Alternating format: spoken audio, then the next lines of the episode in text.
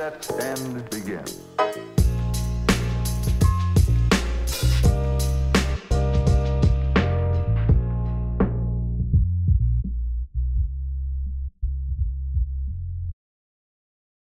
un sector donde la gente dispone mucho presupuesto para lo que son los alimentos. Según una estadística del INEGI, que recuerdo hace un par de años, los mexicanos destinamos el 70% más o menos de su sueldo a lo que es la parte de alimentos. Entonces, indudablemente, la, la lógica de que sigue siendo un sector bastante atractivo, por el cual se pueda meter uno ahí, pero pues eh, lo paradójico es esto, ¿no? De que es muy competido, bastante competido.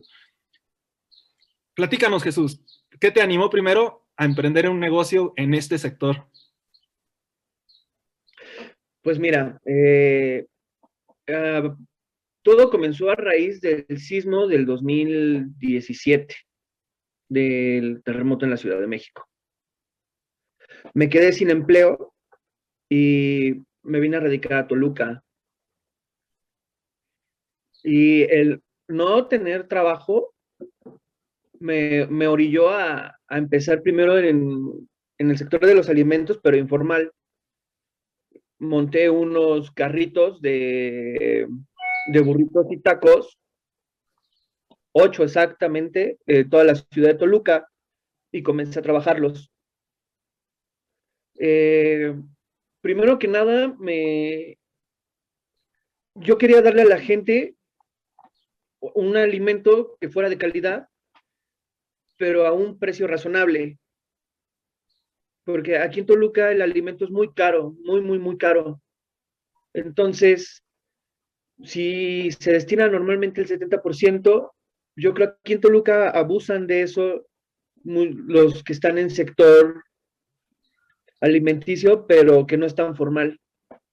Entonces, yo quería vender el alimento de una manera económica y segura para ellos obviamente me topé con muchísimas adversidades y muchísimos baches para poder abrir, porque desconocía mucho ese ámbito, independientemente de que es llegar y ponerte, tienes que cumplir con muchas normas de salubridad para poder brindar el servicio. Entonces, primero, ese fue mi, mi primer obstáculo, el, el hecho de no saber qué ocupaba para poder brindar el servicio en la calle. Y así estuve por dos años y medio hasta que llegó el principio de la pandemia. A mí se me hizo muy importante el no salir, no, para no por no exponerme a mí, sino a todos los colaboradores con los que yo estaba, para que no enfermaran a sus familias. Entonces decidí cerrar. Y cerré todos los puestos que tenía de comida. Estuve un año sin, todo el año pasado de la pandemia estuve sin, sin obtener algún ingreso de, de ese modo. Y ahorita lo que estoy haciendo es montar un restaurante, ya estando formalmente. Fíjate que, Jesús, aprovechando de todo esto que te escucho, se me vienen muchas cosas a la cabeza para preguntarte, que poco a poco te las voy haciendo. Este, bastante interesante lo que acabas de decir, muy interesante. Fíjate que, que este, ya me respondiste una de ellas, que fue al principio. dices tú que, lo que te, llevó a, empezar a emprender en este sector fue lo del el hecho del sismo. Fíjate que, yo lo he comentado en, casi todas las charlas, el emprender siempre lo hacemos por dos caminos. O una, porque nos vemos obligados, y otra es por porque, digámoslo, que por decisión ya muy planeada, lo decido y lo tomo. Los dos, ninguno es bueno, ninguno es malo, ninguno, indudablemente. Ninguno es, o sea, que digamos, ah, el primero es bueno o el segundo es mejor. No, no, no. Pero normalmente en México nos lleva la mayoría siempre por esos dos caminos y la mayoría ha sido más por obligación.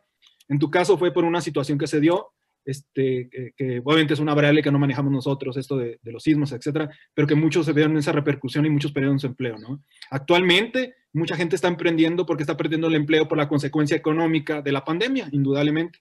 Este, qué bien, en tu caso, como en muchos también, espero que así sea, donde se ven las, la oportunidad de las crisis, en las crisis se ven las oportunidades, ¿sí? muchos de los empresarios grandes lo han dicho siempre, dicen, yo me he vuelto empresario exitoso porque aprovecha las crisis o aprovecha las crisis. Depende de cómo uno los vea uno, como problemas o como oportunidades. Entonces, en tu caso, indudablemente está haciendo una oportunidad más. ¿Qué otra cosa también este, eh, eh, eh, respondes a las preguntas que yo me planteaba en mi cabeza escuchándote? La otra, esta, esta pandemia, como lo hizo desde un principio para muchos, nos, nos exigió, nos obligó a redefinirnos si no, si no ibas a morir. En tu caso dices, yo sigo en el mismo sector, pero me redefino. Recuerdo yo, ahorita se me viene a la cabeza, en donde eh, un, servicio, no recuerdo, eh, no quiero equivocarme con el nombre, no me, no me acuerdo si era, este, pero era tipo Uber, en donde lo que estaban haciendo era implementar aquí en la Ciudad de México unas tipo camionetitas para transportar personal. Llega la pandemia y los dejan, obviamente los obliga el gobierno a dejar de operar de esa manera porque va a ser este, eh, eh, bastante desastroso estar llevando gente así, etcétera, etcétera, ¿no? Y ellos se redefinen y empezaron a transportar alimentos, este, paquetes, etcétera, sin hacer ningún lucro de ello. Dijeron, bueno, en vez de no tener, de tenerlas ahí paradas, pues bueno, ayudo a, a, a, ciertas instituciones a transportar. Y eso sirvió para redefinirse porque ahora resulta que lo están utilizando como negocio, o sea, lo cual es un ejemplo de miles, ¿no? Donde dicen, pues ahora es, es, ese, puede ser el de las consultas ahora, que ya son en línea las consultas médicas. Antes, cuando se fuera a pensar que ya inmediatamente fuéramos a utilizar eso. Entonces, eso nos hizo redefinirse, está haciéndolo contigo lo de la redefinición. Ahora bien, esta redefinición del negocio, decir, ah, es que antes eran puestos que ponía y era otra forma a lo mejor, y lo que van a hacer ahora también de, en cuestión de reglamentos que vas a tener que seguir, la forma de operar, pues posiblemente es algo similar, pero no es igual. Indudablemente no es lo mismo preparar algo en, una, en un puesto que preparar en un, en un local. Es, esa redefinición de, de, entrada, ¿qué te ha llevado a que sea nuevo para ti? O sea, más allá de lo lógico de decir, pues están en la calle, están en un puesto, allá están en un local, perdón. Pues mira, eh, principalmente eh, saber con qué tengo que cumplir con todas las autoridades fue la primera experiencia que tuviste, ¿no? Que decías tú, pues yo no conocía para lo que era acá, igual eh, acá vas a vivirlo también, me imagino, ¿verdad? También la dificultad que representa todo el reglamento que hay que seguir. ¿Qué, qué, qué otra cosa también te pasó? Incluso eh, no son tan exigentes con el sector informal que con el sector formal. Eso lo estoy viendo ahora porque para poder montar el restaurante necesitamos mucho papeleo, necesitamos cumplir con muchas cosas. Y a mí me fue más sencillo hacerlo con los puestos que ahora con el restaurante. Que, parecería algo, pues no sé si calificarlo así, pero así suena, ¿no? Yo, siempre he dicho que, que, a lo mejor no son las palabras correctas las que digo, pero para darle idea, suena como algo ilógico, ¿no? Es decir, pues cómo es, voy a ser más exigente en algo que está encerrado a algo que está en la calle, más expuesto. Es, es como ilógico o paradójico, ¿no? No sé cómo llamarle. Ahora bien. Sí, es, es algo raro, ¿no? Porque a fin de cuentas, creo que en cualquiera de los dos sitios debería ser, o sea, serlo igual de rígidos, porque al fin de cuentas estás manipulando alimentos. O sea, le estás dando alimento a, terceros, ¿no? Y la misma calidad que debes de tener en un restaurante, la deberías de tener en un, en un puesto de tacos o en un puesto de hot dogs, ¿no? O sea, por ese lado sí, sí me quise pasar ya al comercio formal, porque yo no quiero ser parte ni partícipe de, de eso, ¿no? O sea, yo lo que quiero dar es algo de calidad, un buen servicio, que me paguen por un servicio que a ellos les guste y por eso mismo también decidimos montar el restaurante. Muy bien, Jesús. Te felicito por esa decisión. Eso es buenísima, esas decisiones cuando ya lo ves en algo de decir, ok, me voy a centrar en esto más formal todavía. Eso te lleva por buen camino. Eso es buenísimo también para felicitarte. Ahora bien, eh, eh, ¿qué, voy a hacer un paréntesis que es algo que también que, quiero preguntarte, es, en, estos emprendimientos o este emprendimiento que estás haciendo ahora, este, ¿vas solo o tienes socios? Eh, tengo, tengo una socia, es mi suegra, que ella también por la pandemia dejó su, su trabajo y su modo de vida. Este, ella ya es una señora de avanzada edad, ya está algo grande, pero sin duda tiene todas las intenciones de emprender. Entonces, ella se enteró de, lo que yo hacía, de cómo trabajaba, y juntos logramos la idea de, de montar el restaurante para hacer algo bueno para, para las personas que no alcanzan para comer en un restaurante de media gama. Entonces, es lo que nosotros vamos a lograr. Perfecto. Ahorita voy a, tomar ese, este, este, último que me acabas de comentar, pero me regreso también a otra, otra cosa también con esto de, de, tu, de tu socia. Fíjate que también de, algo que hemos notado, y lo sabíamos de antemano, este, en, en, estudios e investigaciones que se han hecho en México aquí de los emprendedores y de los empresarios, este, de los primeros socios que tiene uno o de los socios que se hace uno de por siempre, está primero la familia. O sea, es difícil tener socios, es muy difícil, indudablemente. No tanto por el conseguirlos en sí, sino que verdaderamente sea tu socio. Lo he platicado con todos los que hemos entrevistado y siempre saben lo difícil que es. Nos ha tocado gente que, que ha tenido socios y ahora ya no son ni siquiera los socios, son otros, en donde antes tenían socios y ahora van solos. O sea, es una dificultad porque esa sociedad, indudablemente, conlleva que tengan plena confianza, que se puedan complementar una, una, cosa con otra, o sea, entre las, las, fortalezas que tiene uno y otro. Entonces, sabemos lo difícil que es, pero lo que quería remarcar es, efectivamente, muchos de, de, de los emprendedores o empresarios llegan a tener socios dentro de la propia familia por esa, se supone, por ya tener esa predisposición de conocimiento acerca de la otra persona o de las otras personas, ¿no? Ahora bien, lo que te decía de esto último que estabas comentando tú, Jesús. De, de, de, entiendo ya claro ahorita que tu valor que estás generando está yéndose por la línea de la calidad y del precio, que también resulta algo ser este, complicado para competir. eso lo sabemos de antemano, porque una regla que se sabe de mercado es, pues, es una lucha constante esto del precio, ¿sí? Ahorita vamos a hablar un poquito de la calidad, pero esto del precio, porque si yo lo doy en 10 pesos, otro lo va a dar en 9 y ahí yo puedo bajar en 8 y ahí nos lo vamos a llevar y eso se vuelve desgastante y a lo mejor pueden salir perdiendo todos los que estén en esta, en esta competencia.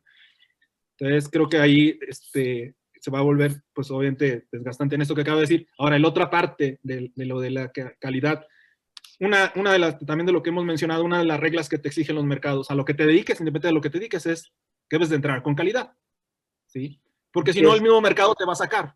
O sea, puedes entrar vendiendo algo que no sea de calidad, pero el mercado se encarga de sacarte. Ya la gente o los clientes o los consumidores ya están desgastados, cansados de estar consumiendo de mala calidad. Entonces ellos mismos ya exigen, ya exigen ellos, y ellos mueven el mercado a que todo lo que ofrezca sea de calidad. Entonces, ya estás entrando con un pie derecho, que es la de la parte de la calidad. ¿Qué vas a hacer para la parte de, de, cómo vas a manejar esa parte de los precios, Jesús? Es por esto que te decía que es desgastante, porque puede ser que yo, yo me entere cómo que vas a vender, dando ejemplos, ¿no? Que vas a vender en 10 pesos tu producto. Yo digo, pues lo bajo a 9, y después tú te enteras y pues a lo mejor vas a decir, ah, pues tengo que bajarlo un poco más.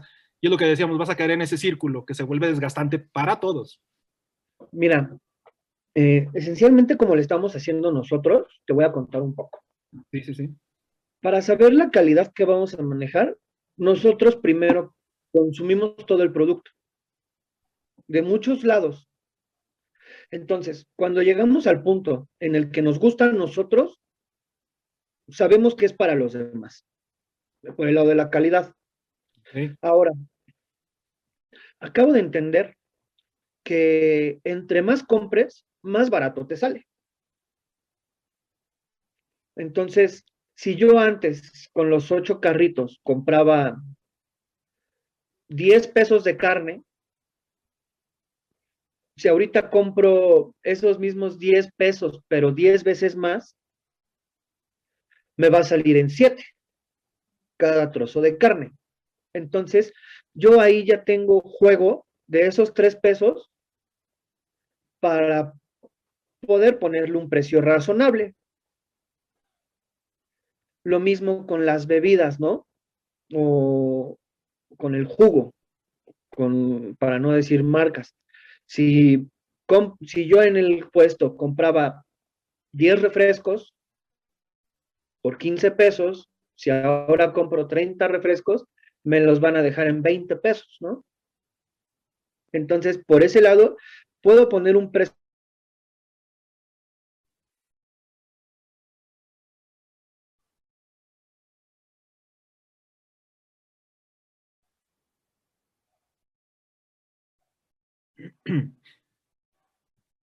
Porque si vendo mucho, igual y puedo comprar más producto para que me salga más económico. Entonces, saliéndome más económico, puedo entrar a la competencia dando un precio más razonable y dándoles una calidad que, merecemos todos, porque pues, yo también como de lo que yo cocino. Claro. E-, es también es buen ejemplo de, estar midiendo tu propio la calidad, eso es correcto. Eh, muchos eh, empresarios lo, aconsejan de ser uno el mismo cliente de tu producto o servicio para que vayas exactamente midiendo esa calidad y que se mantenga esa calidad. Ahora bien, la, pregunta aquí este, que te haría también en este aspecto, Jesús, eh, ya me dijiste dos factores importantes del valor que generas, el precio y la calidad. ¿Qué, otro elemento has notado tú que te va a servir para ser diferenciador con tu valor que generas? O sea, más allá del precio y, la calidad, porque ya lo dijimos, es, mucho de lo que se siguen los valores que se, generan, muchos los siguen por ese lado, calidad y, precio. ¿Qué, otra cosa? La imagen de, de tu personal, la imagen de tu negocio, eso es el trato, el trato que tú le brindes a la gente va a determinar mucho el si regresan o no. Puede que tengas alimentos de primera y que, y que sepan riquísimos, pero si el trato no es el adecuado, no regresan. Si la imagen de tu personal no es la adecuada, tampoco regresan. Los lineamientos que debes de seguir ante salubridad o, de, o de sanidad deben de ser a la par del servicio que tú das en los alimentos. Porque de otra manera no te va a funcionar el negocio. No, no, no, no, va, no va a ser suficiente la calidad en los productos que tú sirves si no tienes una buena imagen, ya sea de tu restaurante o del mismo puesto. Si tú tienes un puesto, eh, para los que van comenzando, si tú tienes un puesto pequeño tenlo siempre bien pintado, bien aseado, todo tenlo en toppers, no, si manejas carne, no, no manejes la carne, no la dejes al, al, rayo del sol, manténla en algo fresco, que se vea que tus productos están siendo manejados óptimamente. Que, que se vea que tú le estás echando ganas para que ellos tengan un producto final inigualable tu producto no debe de ser bueno, debe de ser buenísimo. Y el trato de la misma manera. Hay que tratarlos como a ti te gustaría que te trataran. dos aspectos importantes que acabas también de mencionar, Jesús, muy cierto. Este, más allá de tu producto, está comprobado que la gente lo que más valora es el servicio, más que el producto, porque el producto ya lo asume por calidad, lo acaba de decir hace un momento. Entonces, el servicio hace mucho la diferencia. Tiene años en esto, pero qué bueno que lo, tienes bien claro tú. Lo segundo que habría que ver es lo claro que, que lo vamos a tocar ese punto ahorita es el siguiente, de, tus colaboradores, ¿sí? de tu equipo, o sea, si también tienen esa misma perspectiva y deberían de tenerla, obviamente, ¿no? Que creo es lo que nos vas a comentar. Pero efectivamente, eh, eh, dices tú, la imagen, indudablemente también, o sea, la imagen dice mucho, o sea, en esto de los alimentos creo que es lo que también es factor súper importante, ¿no? lo que acabas de decir, si veo mal vestidos, si veo falta de higiene, si veo, indudablemente eso deja mucho que decir y obviamente los clientes pues no, no, no lo aceptan ya, así tal cual, entonces valoran mucho eso. Este, en lo que dices tú, qué buen ejemplo, dices, es que debería ser el mismo servicio como tú esperarías que fuera ese servicio, o sea, ponerte tú en, esa, en, ese, en ese en ese rol de cliente, que ya lo habías dicho tanto, para medir tu calidad y para medir tu servicio, ya lo estás remarcando en dos cosas. Ver mi calidad de producto, porque yo mismo lo consumo y me voy a dar cuenta. Y la otra que acabas de decir, efectivamente, ¿no? El ver la calidad de mi servicio, para ver si está haciendo como yo estaría esperando como cliente. No tanto ya como socio dueño, sino me pongo en, mi función de cliente, ¿no? Decir, a ver, me siento, me siento a gusto, cómo me tratan, me gusta cómo veo lo que estoy viendo, etcétera. ¿Cómo le vas a transmitir, Jesús, o cómo le transmites, le estás transmitiendo a tus colaboradores los que te vayan a ayudar en esto, eh, en tu equipo de bien de meseros o de, de caja, no sé, los que vayan a hacer, ¿cómo les vas a hacer para transmitirles esta cultura? Porque es una cultura. ¿Cómo les vas a hacer? ¿Cómo, qué, qué, estás haciendo? Tratar con personal siempre es muy difícil, porque tienes mucha rotación. Cierto. Pero se tiene rotación porque no se sienten parte de, no se sienten integrados. Eh, a mí me ha tocado sentirme como muy subordinado arriba de quien, de quien es la cabeza, ¿no? Sabiendo que para poder llevar cualquier tipo de negocio necesitas ser un buen líder. Compartir tus ideas, tus ideales y hacerlos dueños a ellos también de tus ideales y de tus metas. Y haciéndoles entender que si a ti te va bien, a ellos les va a ir mejor. Les va a ir diez veces mejor, porque ellos también están haciendo que tú generes. O sea, sin, sin el parrillero, sin el que atiende la barra, sin el mesero, sin el garrotero, no tienes restaurante, no tienes nada. Si no están ellos, no tienes a nadie. Tú no puedes cocinar y servir y recoger al mismo tiempo. Tú no puedes recibir a la gente. Entonces, si tú les señalizas y, eres muy puntual en, en, decirles que sin ellos no funcionas, muy probablemente estén más de acuerdo a colaborar contigo y a sentirse parte de que a sentirse afuera. También incentivarlos, ¿no? O sea, porque es muy importante gratificar el trabajo. O sea, es, muy importante hacerlos sentir que pueden con eso y más, que son importantes para ti, que son como tu familia, porque a fin de cuentas donde vas a pasar más tiempo es en el trabajo. Entonces, aprender a ver a todo tu equipo como tu familia, ¿no? Igual y a mí no me quita nada hacerles una comida al mes y hacerlos sentir importantes y tal vez servirles yo a ellos, ¿no? Que ellos se sientan con la calidez de que se pueden sentar a comer y que yo los voy a atender.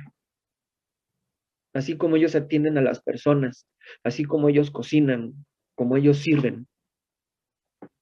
Para mí ese punto es muy importante para poder prosperar en un negocio. Muy cierto, tienes toda la razón, Jesús. Qué bueno que también tienes muy claro eso. Este, buenísimo. Eh, el, hecho de, ver eso, efectivamente, por eso decía yo colaboradores, jamás hay que, creo que ya está muy en el pasado el que diga que empleados, este, ya las empresas ya no, ya no es de empleados. Efectivamente, qué bueno que también lo remarcas. No se trata de subordinaciones, se trata de equipos, exactamente, donde todos los equipos se sabe que cada pieza, como lo acabas de decir tú en tu ejemplo real, cada pieza es importante. El que uno solo haga mal el trabajo de nada sirve el que los demás lo hagan bien. O sea, todos deben de hacerlo bien y todos son importantes, efectivamente lo que acabas de decir. O sea, este, no, hay, no hay trabajo ni actividad mínima, todas son importantes, muy cierto. Qué bueno que lo tienes muy claro, Jesús. Ahora, Jesús, la pregunta, ¿te, te, ha servido? Indudablemente parece lógica la pregunta, la respuesta, perdón, pero ¿de qué manera te ha servido la experiencia que viviste de, de poner los, los puestos o los móviles a lo que vas a tener ahora? O sea, ¿qué aprendizaje tuviste? Más que nada, esa es la pregunta clave. ¿Qué aprendizaje tuviste? Que dices tú, esto lo puedo, esto me salió mal acá, pero no me va a volver a suceder acá. O sea, ¿qué aprendizaje dices? Ya fue mi primera experiencia como emprendimiento y ahora es mi segundo. Lo cual también aprovecho para hacer otro paréntesis. Te felicito que no te eches para abajo. Yo recuerdo muy bien cuando empecé mi empresa, hace 20 años, el primer consejo, y la, la enésima vez que lo repito, pero me gusta para que, porque es mucho mantenerlo en la cabeza, este, no, no, no dejarse vencer me dijo este, una buena persona, Sergio Garza, me, dijo, Irán, él me ayudó mucho en esto, dándome la oportunidad para ser distribuidor de él, de su empresa. Y me decía, Irán, con todo gusto te lo voy a dar. Dice, nada más. Dice, no te me vengas abajo. Dice, porque México, y está comprobado, eso ya lo investigué hace años, este, no sale a la primera al emprendimiento. Él, en su caso, llevó cinco emprendimientos, hasta el sexto fue que fue exitoso. Y él me dijo, no te vengas para abajo, Irán, porque te va a llegar a suceder. Hay altibajos en eso, tiene toda la razón. Mi empresa ha tenido altibajos, como todas las tenemos, pero lo que sí es que con manteniendo eso, de decir es que si ya logré el éxito en alguna ocasión, o vi que iba por ahí, pues ¿para qué me echo para abajo? Sé que puedo lograrlo. Y indudablemente tú lo has vivido con este primer emprendimiento, si es que tengo entendido que fue tu primer emprendimiento, lo de los puestos. ¿Qué, qué aprendizaje has tenido en esto? Mira, eh, primero que nada, es ser leal a tus convicciones. Yo recuerdo que desde que tenía 12, 13 años, yo siempre quise tener un restaurante. siempre he querido tener un restaurante, siempre... Mi, mi, mi meta siempre ha sido esa. para llegar a, a, esto, sé que tuve que pasar por muchísimos lados.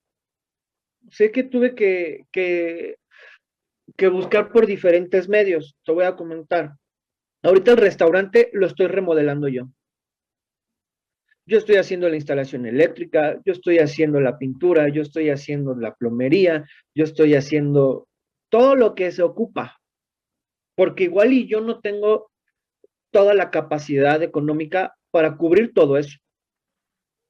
Pero tal vez durante todos estos años se me preparó para, para llegar a este punto.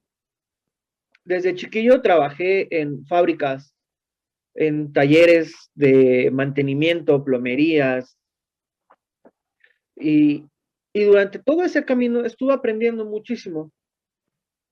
Entonces, yo siento todo eso como una preparación para llegar al punto en el que estoy. Cuando yo me decidí a montar los carritos, fue porque yo no tenía la solvencia económica para montar un restaurante. Pero tal vez sí la solvencia económica para comprar el material, hacerlos yo y ponerlos a trabajar, ponerme a trabajar con ellos. Entonces, mi aprendizaje siempre fue desde que empecé a, eso. Ahorita es no desistir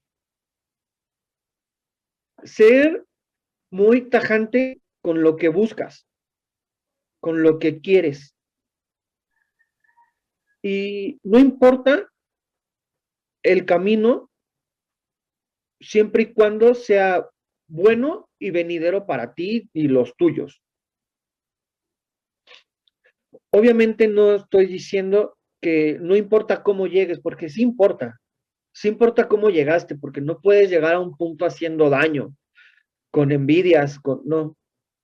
Porque el desearle lo mejor a todo el mundo es lo mejor que te puede pasar. Porque se te regresa y se te multiplica. También es un aprendizaje cumplir con todo lo legal para que no tengas problema con nada. Porque luego si estás en el sector informal, lo que va a suceder es que te quiten tu fuente de ingreso y lo encierren y ahora tengas que pagar todo por evitarte un pequeño trámite, ¿no? Entonces, siempre cumplir con todo lo legal para que puedas funcionar y no darle las herramientas o las armas a las dependencias para que te puedan cerrar. Entonces, creo que esos dos, el aferrarte a lo que quieres, a tus objetivos y ser siempre, este, ¿cómo se llama? Cuerdo, razonal de lo que tú haces para poder llegar. Muy bien. Bastante, bastante buenísimo lo que acabas de comentar, Jesús. Me, gustó lo que acabas de, decir. Efectivamente, la persistencia, tus convicciones, siempre el ser, el buscar, también el eso de, formidable, comparto mucho contigo eso, este, el, el, no estar buscando envidias ni nada de eso, tienes mayores preocupaciones que estar perdiendo tiempo en esas tonterías. Este, qué bueno, me da mucho gusto y estoy seguro que vas a ser exitoso. Muchas este, gracias. Todo lo que se te ve que tienes, este, el ánimo que tienes, el aprendizaje que tienes, estoy seguro que vas a ser exitoso. ¿Cuándo comienza tu operación de negocio? Eh, quiero, quiero comenzar a finales de febrero o el primer fin de semana de marzo. Ok, perfecto. digo, ahorita por cuestiones de la pandemia, no se puede tener un aforo mayor al 30%, debes de cumplir con ciertas medidas, pero mi idea es comenzar a través de las redes de, las aplicaciones de servicio a domicilio, este, brindar los alimentos que, que vamos a preparar. Perfecto. Pues bueno, muchísimas gracias Jesús. Te agradezco mucho tu tiempo, la experiencia que nos acabas de compartir, que es buenísima, muy buena. Este, me gustó mucho platicar contigo, fue todo este, un, buen momento estar contigo platicando. Muchas gracias, igualmente. Fue muy grato que me invitaran a, a platicar con ustedes. Muy buen café. muy bien. Muchísimas gracias, Jesús. Cuídate que estés muy bien. Muchas gracias a todos por habernos acompañado. Los esperamos el siguiente sábado en la emisión de Sábados de Charlas de Café, que tendremos también otro invitado que estará compartiendo sus experiencias.